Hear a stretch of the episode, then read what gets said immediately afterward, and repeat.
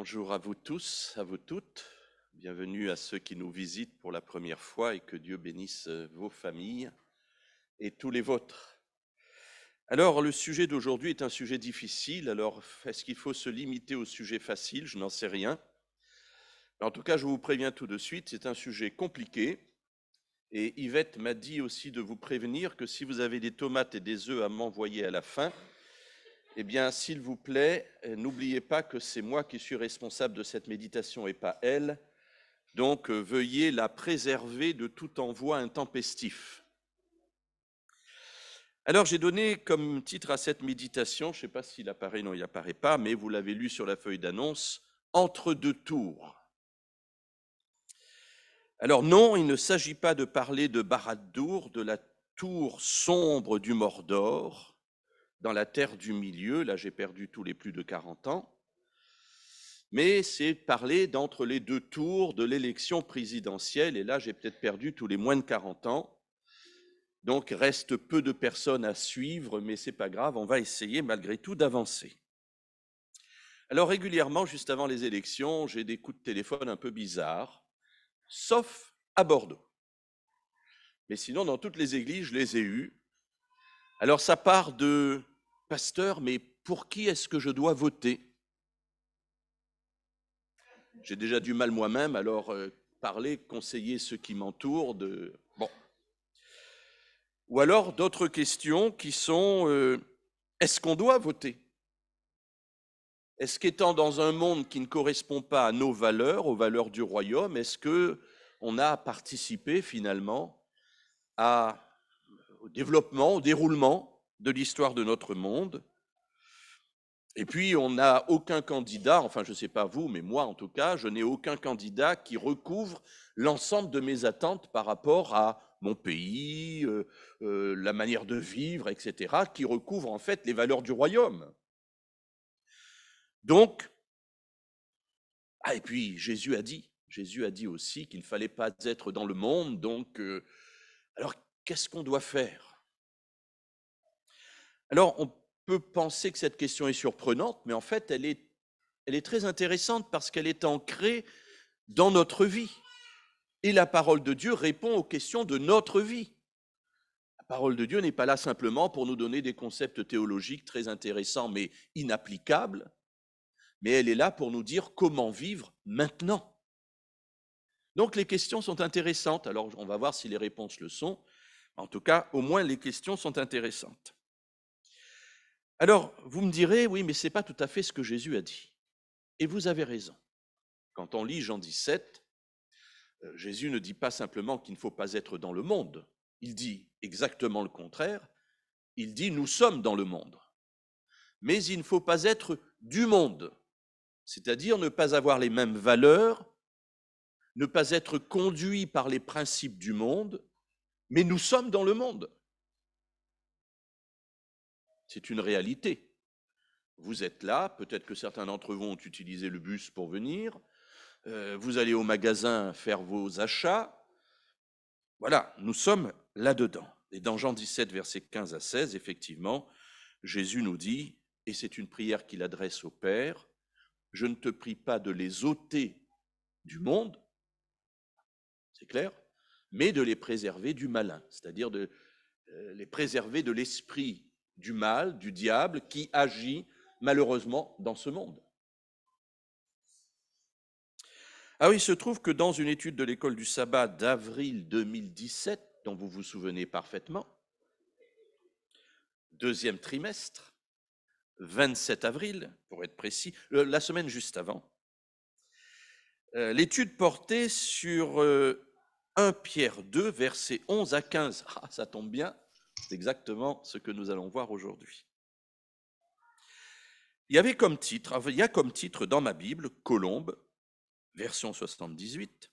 Alors n'oubliez pas que les titres ne sont pas mis par Dieu, hein. ce sont les éditeurs qui vont mettre un titre et vous pouvez regarder le titre qu'il y a juste au-dessus du passage qu'Élisabeth nous a lu tout à l'heure. Chez moi, il y a attitude des chrétiens parmi les païens, à l'égard des autorités et des maîtres.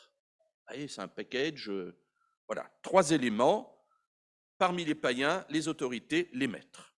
Dans la Bible du Semeur, édition 2000, le titre c'est Vivre dans un monde hostile. C'est intéressant, hein. on voit que euh, la, la perception des éditeurs, c'est que vivre dans ce monde, c'est vivre dans une hostilité. Et ensuite, trois sous-titres. Une bonne conduite parmi les incroyants, la soumission volontaire, et ensuite les esclaves et leurs maîtres. Alors je pense qu'il y a là dans ce passage, et d'ailleurs je remercie Michael qui a fait lire en introduction le texte de Romains, puisque nous allons aussi en parler un tout petit peu, mais il n'était pas prévu qu'il soit lu, mais du coup ça tombe très bien, on l'a lu, parce qu'effectivement la Bible va nous permettre aussi d'avoir des éléments de réflexion qui vont conduire notre action. La Bible conduit notre action en ce qui concerne les relations les uns avec les autres, le mariage, le rapport avec les maîtres, les esclaves. Elle nous dit comment utiliser notre argent, elle nous dit comment utiliser notre temps, mais elle nous dit aussi comment voter. Alors elle ne vous a pas donné, ne cherchez pas, vous n'avez pas la réponse pour savoir quel bulletin de vote mettre pour ce vote spécifique de la semaine prochaine. Là, il n'y a rien, ne cherchez pas. Mais en revanche, oui, nous sommes bien entre deux tours, et je me suis dit que peut-être il serait intéressant de réfléchir sur quelques fondements qui peuvent nous permettre de répondre aux questions posées tout à l'heure, c'est-à-dire est-ce que je dois voter et comment est-ce que je dois voter? Alors tout d'abord, la réponse rapide, évidemment, Jean 17, 14 à 16, que je citais tout à l'heure, je ne te prie pas de les ôter du monde, mais de les préserver du malin dans Luc chapitre 20, versets 20 à 26, si j'arrive à me relire, on parle de rendre l'impôt à César et à Dieu ce qui est à Dieu. Hein, souvenez-vous, cette parole qui est passée dans le langage courant, rendez à César ce qui est à César et à Dieu ce qui est à Dieu.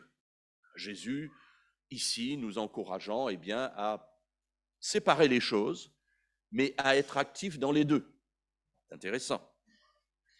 Dans Matthieu 17, versets 24 à 27, Jésus va d'ailleurs vivre, appliquer la règle qu'il a fixée en euh, donnant, en rendant l'impôt, euh, la taxe dont il était exempté normalement, mais il le fait afin de ne pas scandaliser, dit-il, les personnes qui écoutent. Dans le livre des Actes au chapitre 4, verset 19 et au chapitre 5, verset 29, les apôtres diront, il faut obéir à Dieu plutôt qu'aux hommes. Donc un encouragement, alors j'espère que l'État ne va pas écouter ce que je vais dire là, à placer au-dessus de la loi du monde la loi de Dieu. Alors vous savez que certains ont été condamnés ici même dans notre pays pour cela. Mais bon, excusez-moi, je ne fais que citer la Bible. Hein. Donc je cite la Bible qui dit qu'il faut obéir à Dieu plutôt qu'aux hommes. Et puis Romains 13, 1 à 7, qui a été lu tout à l'heure, que je ne vais donc pas relire ici, mais qui est un passage que l'on peut mettre évidemment en parallèle avec celui de Pierre qui vient d'être lu par Élisabeth. Alors si nous voulons être cohérents, et j'espère que c'est ce que nous voulons être en tant que croyants, si nous ne voulons pas être dans le monde, alors il nous faut refuser tout ce que le monde nous apporte. C'est, me semble-t-il, le seul moyen d'être cohérent. C'est-à-dire, nous refusons toutes les allocations, nous refusons l'éducation qui nous est proposée, nous refusons la protection apportée par les services du gouvernement, nous refusons une certaine sécurité de l'emploi et tous les dispositifs placés autour pour pouvoir les garder, nous refusons les avantages sociaux, nous refusons le service routier, les autoroutes, les routes, nous refusons la gratuité relative des soins, nous refusons aussi les allocations diverses liées à la natalité, au chômage, au handicap. Vous pouvez rajouter tout ce qui vous vient par l'esprit. Bref, il nous faut nous retirer du monde et devenir des Amish, et même plus encore, parce que même les Amish sont quand même dans le monde. Est-ce bien ce que Dieu nous demande? C'est vrai que certains ont essayé de le faire. Vous savez que pendant, euh, j'allais dire de tous les temps, mais c'est vrai que les débuts du christianisme, et jusqu'à une époque très récente, encourageaient les gens à se retirer du monde. Alors on allait dans les grottes, on devenait ermite, ou on allait dans les couvents, et on s'enfermait. Plus de contact avec ce monde. Ce que, me semble-t-il, ces personnes n'ont pas bien compris, c'est que le monde se trouve dans notre tête. Et que par conséquent, étant dans notre tête, où qu'on aille, il s'y trouvera avec nous. Et qu'il faut donc régler ce problème de la tête. Et à ce moment-là, où que nous soyons, nous pourrons, comme Jésus l'a été dans le monde, ne pas être du monde. Mais voilà, ça n'est pas simple. Et il ne suffit donc pas de vivre à la campagne, loin des villes, de manger bio et d'être autosuffisant, car même les autosuffisants ont une tronçonneuse qu'ils ont achetée à Walmart ou à je ne sais pas trop quelle marque. Ils ont des marteaux qu'ils n'ont pas ferrés eux-mêmes, mais qu'ils ont achetés. Donc vous voyez que l'autosuffisance et les principes, eh bien, ils ont tous leurs limites. Mais nous sommes dans ce monde, mes amis. Et la Bible ne nous encourage pas à nous en extraire, mais au contraire à être à l'intérieur, comme le sel à l'intérieur du plat. Alors donc, voyons maintenant une réponse un peu plus longue aux questions posées. Et nous allons prendre la lettre de Pierre au chapitre 2, donc dans le premier livre, le chapitre 2, et les versets 11 et suivants. Alors versets 11 et 12, l'apôtre Pierre nous encourage à vivre conformément aux principes du royaume. Nous sommes étrangers voyageurs, dit-il. Hein. Voilà, nous ne sommes pas des résidents complets dans ce monde, hein, mais nous y sommes, c'est vrai, mais on est là comme passage, c'est-à-dire qu'on a en vue autre chose, plus loin, plus beau, plus haut. C'est le royaume. Et il nous dit, vivez au milieu des païens avec les valeurs du royaume. Et le but est placé dès le début de ce déroulement. Il dit, afin qu'en vous voyant vivre, eh bien, ces païens soient touchés. On en parlait ce matin dans l'étude de la parole. Le but de Dieu est toujours d'amener à la conversion, à la repentance, celui qui ne croit pas en lui. Et eh bien là encore, en tant que croyant dans le monde et pas hors du monde, eh bien ma vie doit montrer à ceux qui m'entourent que je suis un enfant du royaume avec d'autres valeurs. Versets 13 à 17. Rendez à César ce qui est à César. Alors, je voudrais relire le passage parce que je pense que vous l'avez lu, vous l'avez entendu, mais je voudrais le relire pour que nous prenions bien conscience de ce qui est dit ici. À cause du Seigneur, ah, ce n'est pas à cause de moi, ce n'est pas à cause du président de la République ou des lois, mais c'est à cause de Dieu. Ici, du Seigneur, sans doute Jésus, on peut le supposer, Dieu en tout cas dans sa divinité. Soyez soumis à toute institution humaine, soit au roi comme souverain, soit au gouverneur comme envoyé par lui pour punir ceux qui font le mal et louer ceux qui font le bien. Alors on se dit tout de suite, mais Pierre, il vit dans un monde qui n'est pas le nôtre. Où est-ce qu'il a vu que l'autorité est toujours systématiquement du côté du bien et toujours systématiquement du côté du mal? Mais Pierre rêve, il est utopiste. Peut-être, mes amis, mais c'est la parole de Dieu, et contrairement à moi qui pense quand même être inspiré, je ne suis pas normatif, mais lui est normatif. Alors, je me gratte la tête et je me dis comment comprendre cette parole? N'oublions pas qu'à l'époque où Pierre écrit, il y a un empereur qui règne qui s'appelait Nero Claudius César Augustus Germanicus,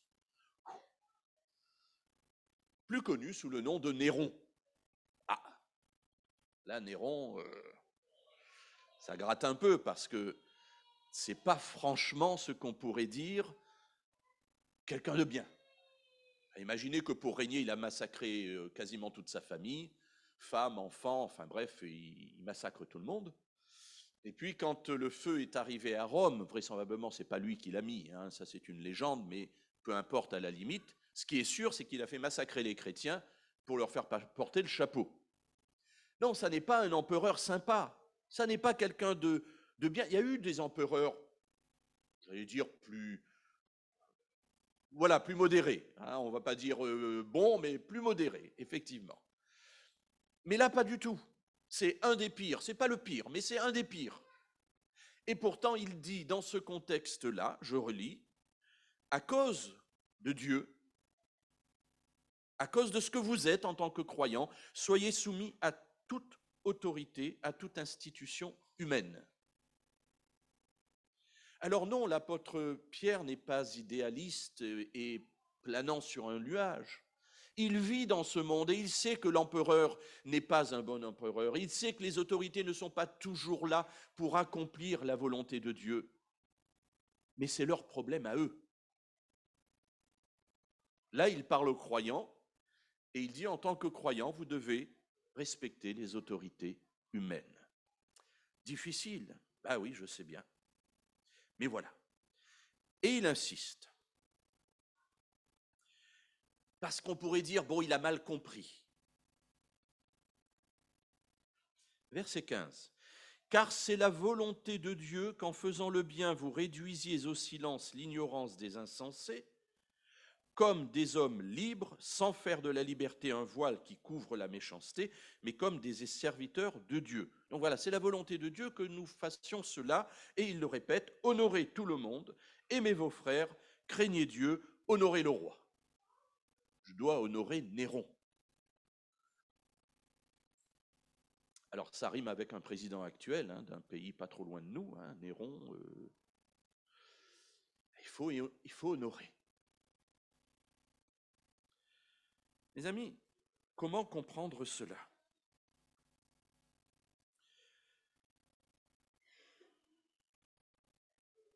On est dans un contexte d'élection et on se dit, mais comment allons-nous voter cette fois-ci? Je ne sais pas si pour vous c'est clair, tant mieux. Je ne cherche pas à vous embrouiller. Euh, mais pour moi, c'est compliqué. C'est compliqué parce que d'un côté, on a la poêle, de l'autre côté, on a le feu. Alors, on ne sait pas trop si on préfère rester dans la poêle ou si on veut aller directement dans le feu, donc c'est compliqué.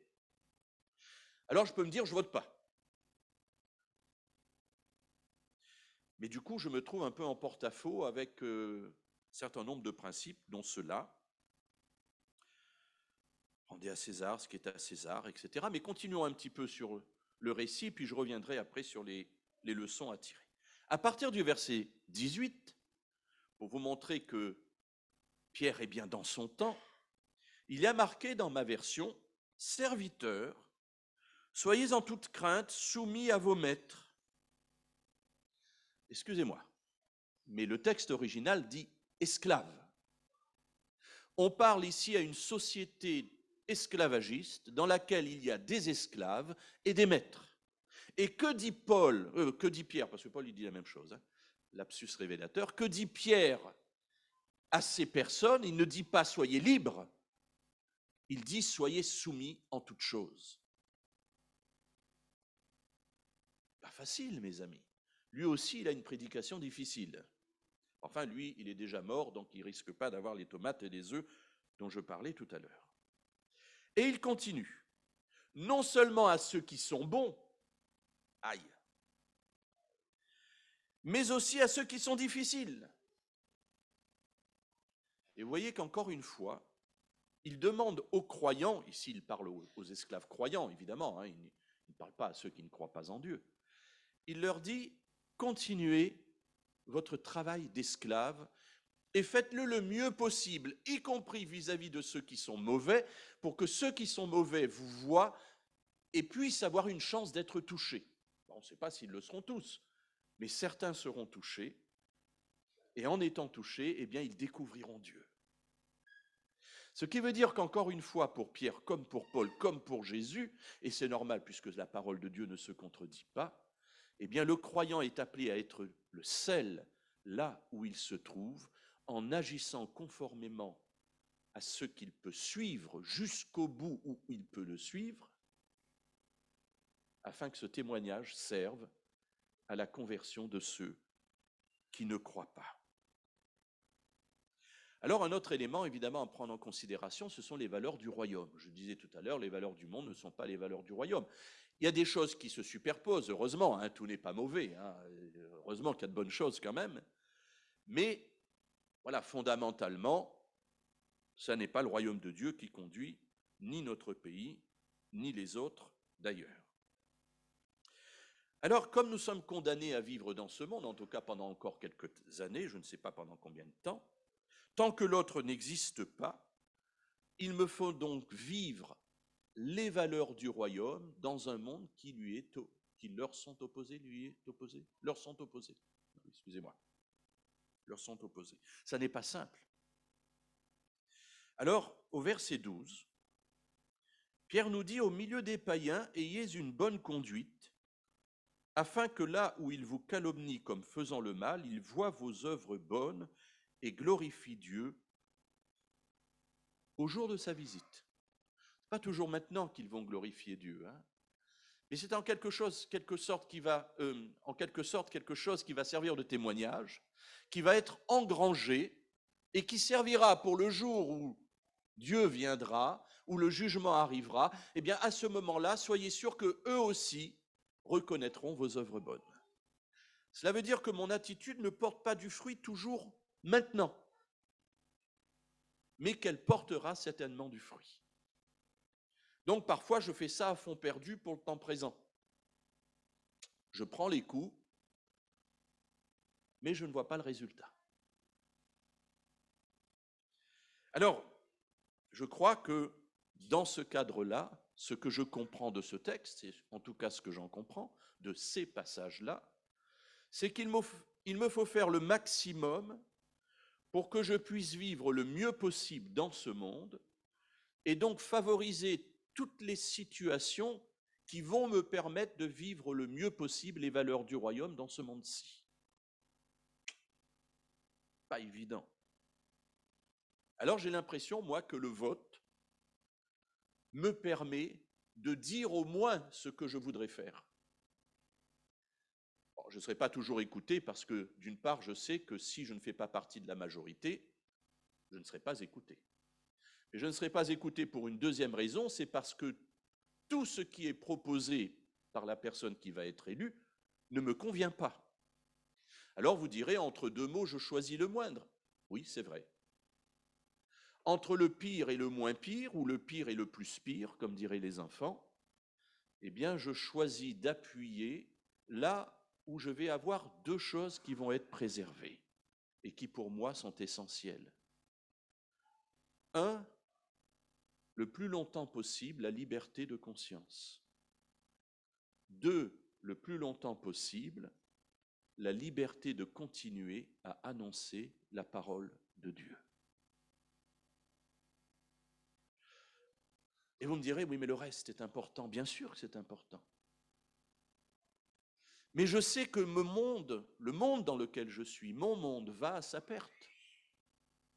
Je sais que quoi que je fasse, la finalité de l'histoire de mon monde, c'est la destruction que Dieu viendra y apporter. C'est Dieu qui vient détruire le monde dans lequel je suis.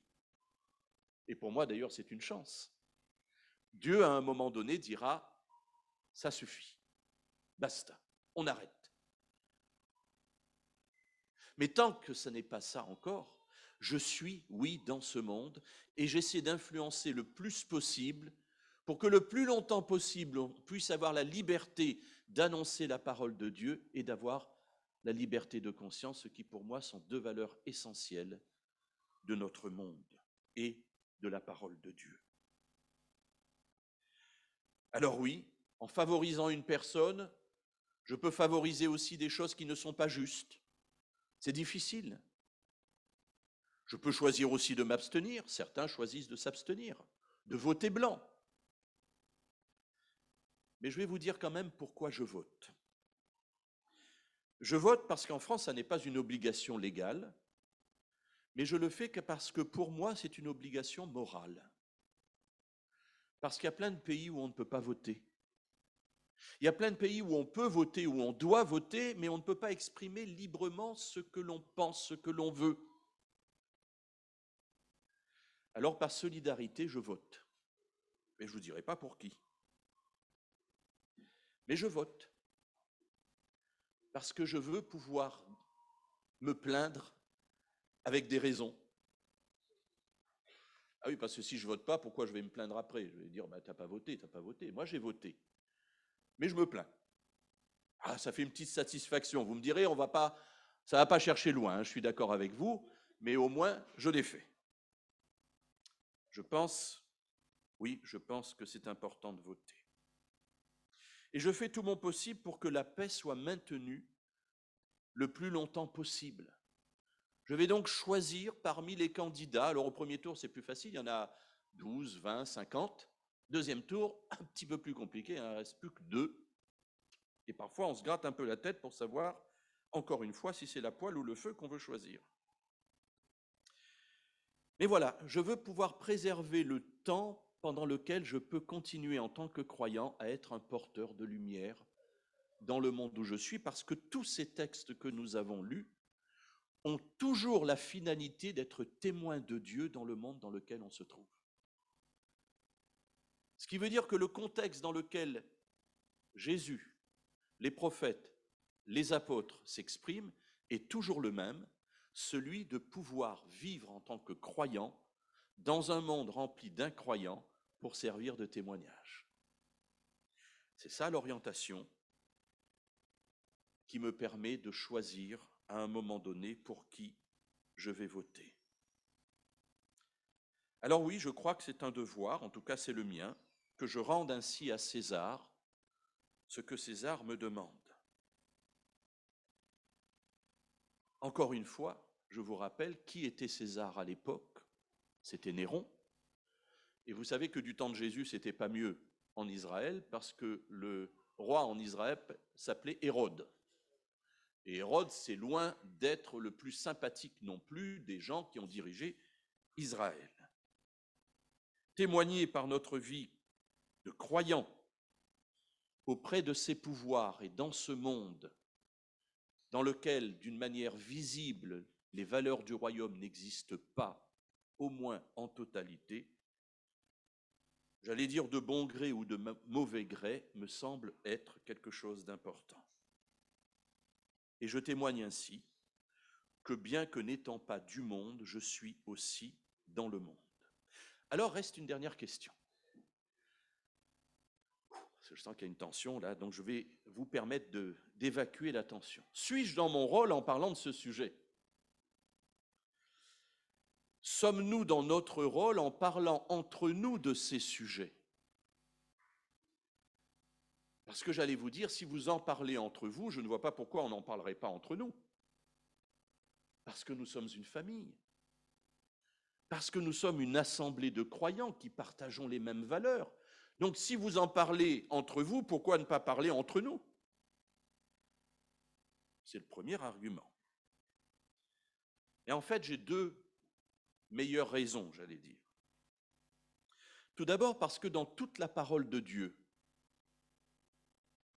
dans l'Ancien comme dans le Nouveau Testament, vous avez de nombreux passages où les prophètes, Jésus lui-même et les apôtres vont donner des consignes extrêmement précises sur la manière de vivre dans notre monde. Alors vous remarquez que je me suis arrêté juste à temps, je ne vous ai pas dit pour qui voter. Et les personnes qui me disent, pasteur, pour qui est-ce que je dois voter? Je dis, écoute, j'en sais rien. Dieu t'a mis au premier étage un cerveau, fais fonctionner tout ce qu'il y a au premier étage et puis prends ta décision. Ce n'est pas à moi de vous dire pour qui il faut voter. Mais Dieu va nous donner plein de conseils et des conseils qui souvent s'apparentent à des ordres. Et chaque fois qu'on va se trouver dans une situation, Dieu dit, bien voilà, il y a devant toi ceci et cela, choisis cela. Mais je ne suis pas Dieu. Et comme je l'ai dit tout à l'heure, même si je pense être inspiré, je ne suis pas normatif, donc je ne me sens pas le droit quand même de vous dire pour qui voter. En revanche, de discuter entre nous et d'essayer de poser quelques fondements pour que chacun nous puissions en ressortir, j'allais dire enrichi, je l'espère en tout cas plus éclairé, soit pour une décision, soit pour une autre, me semble être ici quelque chose d'important. Ils ont indiqué clairement les chemins à suivre pour être dans la volonté de Dieu. Et puis la deuxième raison, qui pour moi est encore la plus importante, et je l'ai dite au départ, c'est qu'une foi qui ne s'enracine pas dans la vie pratique, mes amis, arrêtez tout de suite, allez planter autre chose, faites autre chose de la vie, mais arrêtez de perdre votre temps en venant à l'église. Si votre foi ne débouche pas sur des éléments de vie pratique pour vous permettre de prendre une décision à un moment donné, votre foi ne sert à rien. Arrêtez, perdez pas votre temps. Donc oui, dans l'Église, nous pouvons parler de tous les sujets. Nous pouvons parler de sexualité, les bonnes comme les mauvaises. Nous pouvons parler des femmes qui se font battre par leur mari, parfois des maris qui se font battre par leurs femmes. Mais avouez qu'il y en a quand même beaucoup plus dans l'autre sens. On peut parler, euh, on peut parler de la manière dont on éduque nos enfants. On peut parler du ministère des femmes. On peut parler, pourquoi pas, des élections. On peut parler du rapport homme-femme. On peut parler aussi de la manière dont les enfants considèrent les parents ou les parents considèrent les enfants. Mes amis, c'est notre vie. Et pourquoi voudriez-vous que d'un côté nous ayons notre esprit avec un grand E détaché des choses matérielles alors que toute la Bible nous parle de notre vie dans ce monde? Alors oui, mes amis, parlons de ces sujets. N'ayons pas peur de confronter même pour quelle raison on pourrait voter pour une personne ou pour une autre. Faisons-le dans le respect. Essayons de comprendre les arguments. Vous savez, je vais être très clair avec vous. Moi, j'aimerais bien prendre un tout petit peu de chaque candidat. Et même quand il y avait les 12 ou 13, je ne sais plus combien on en avait là au départ, moi, le candidat idéal, ce serait un mix de toutes ces personnes-là. J'irais prendre à droite, à gauche, etc., en me disant, au moins j'aurais voté pour le bon. Même si après les pressions sociales, les pressions des groupes, les pressions de tout ce que vous voulez feront que de toute façon il ne fera pas ce qu'il a dit. Ou peu ce qu'il a dit. Mes amis, on n'est pas dupes. Nous sommes adultes. On connaît comment on vit dans notre monde. Et pourtant, Dieu me dit, tu es dans le monde. Alors oui, je crois que je crois que ma foi doit aussi se voir dans les choix pratiques de l'existence. Et c'est pour ça que je pense, oui, que c'est aussi notre devoir de pouvoir parler de ces sujets, afin peut-être de clarifier pour l'un ou l'autre Tant mieux pour les autres s'ils n'ont pas besoin d'éclaircissement, mais en tout cas, moi, ça m'a fait du bien de réfléchir à nouveau à cette question et de me dire qu'entre les deux tours, eh bien, je pouvais prendre quelques heures pour euh, essayer de reposer quelques éléments fondamentaux qui me permettent de savoir ce que je fais à l'heure actuelle dans ce monde. alors chacun reste libre d'entendre ou de comprendre, puis ensuite de de choisir évidemment en fonction de ce qu'il a entendu, de ce qu'il a compris. Et jamais je ne me permettrai de vous demander ce que vous avez mis dans l'urne, ça ne me regarde pas. Si vous voulez m'en parler, vous m'en parlez. Moi, je vous poserai jamais la question. Et je vous dirai jamais pour qui voter non plus. Mais en revanche, je crois qu'ensemble, nous pouvons effectivement nous dire que on peut remercier Dieu parce que dans sa parole, nous trouvons ce qui est nécessaire pour que nous puissions être des croyants dans les aspects pratiques de notre vie dans ce monde. Et je suis persuadé que plus nous serons pratiques dans la manière dont nous vivons notre foi, et plus notre Église se remplira, et particulièrement auprès des jeunes.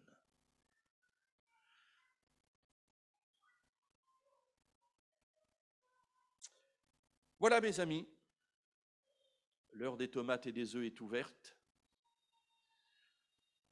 Je vous souhaite en tout cas de recevoir de Dieu beaucoup de sagesse parce que nous sommes dans un temps difficile et que Dieu nous inspire. Parce que la vie de notre monde est compliquée, vous le savez, hein, vous écoutez comme moi les informations, et puis les élections qui sont devant nous sont aussi compliquées, donc que Dieu vous bénisse, qu'il vous aide à prendre de bonnes décisions, à les exprimer comme vous le désirez, mais qu'ainsi, au bout du compte, la parole de Dieu puisse avoir encore de bons moments pour être annoncée, non seulement par notre vie, mais aussi par nos paroles. Je termine par Jean chapitre 17, versets 15 et 16, je crois, j'ai cité tout à l'heure, pour vous rappeler que Jésus a prié pour nous. Jésus a prié pour nous qui sommes dans le monde, afin que nous soyons préservés du monde. Et je voudrais vous donner une parole d'assurance. Si Jésus a prié pour nous, je suis persuadé que le Père exaucera sa prière et que donc nous serons tous préservés tant que nous resterons dans la volonté du Père. Que Dieu nous bénisse. Amen.